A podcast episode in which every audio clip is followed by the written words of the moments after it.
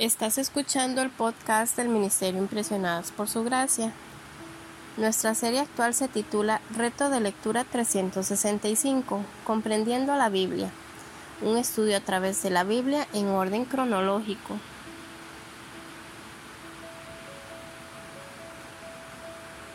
El reto de hoy es leer Primera de Crónicas capítulo 23 al 25 por lo que te animo a que puedas abrir tu Biblia y nos acompañes en este episodio a estudiar la Biblia.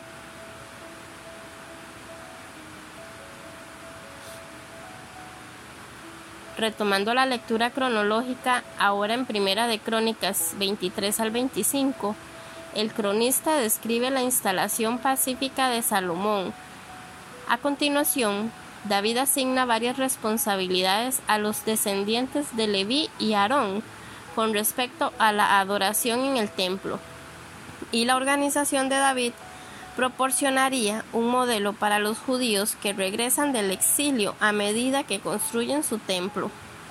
Mientras tanto, los capítulos 24 y 25 detallan las asignaciones de David a los sacerdotes y músicos del templo, posiciones transmitidas dentro de ciertas familias. También las funciones específicas fueron asignadas por echar suerte para evitar prejuicios y confiar en Dios para la asignación de posiciones. 24 lotes para sacerdotes y músicos permitían una amplia rotación de funciones.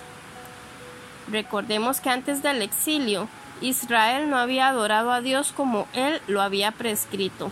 Así, que aquí el cronista explica las asignaciones de adoración en la construcción del primer templo, para que los judíos que regresan del exilio tengan así un modelo. A través de estas lecturas podemos entender que la habilidad y el entrenamiento de los deberes de adoración eran y son importantes para Dios. Así que para reflexionar el día de hoy, en el Ministerio Impresionadas por Su Gracia, les animamos a que en su diario devocional puedan anotar y responder las siguientes preguntas. ¿Qué cualidades debe poseer un sacerdote y un músico?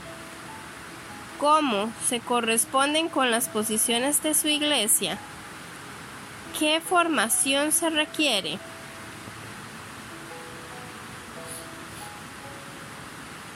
Mañana continuaremos con este viaje por la Biblia.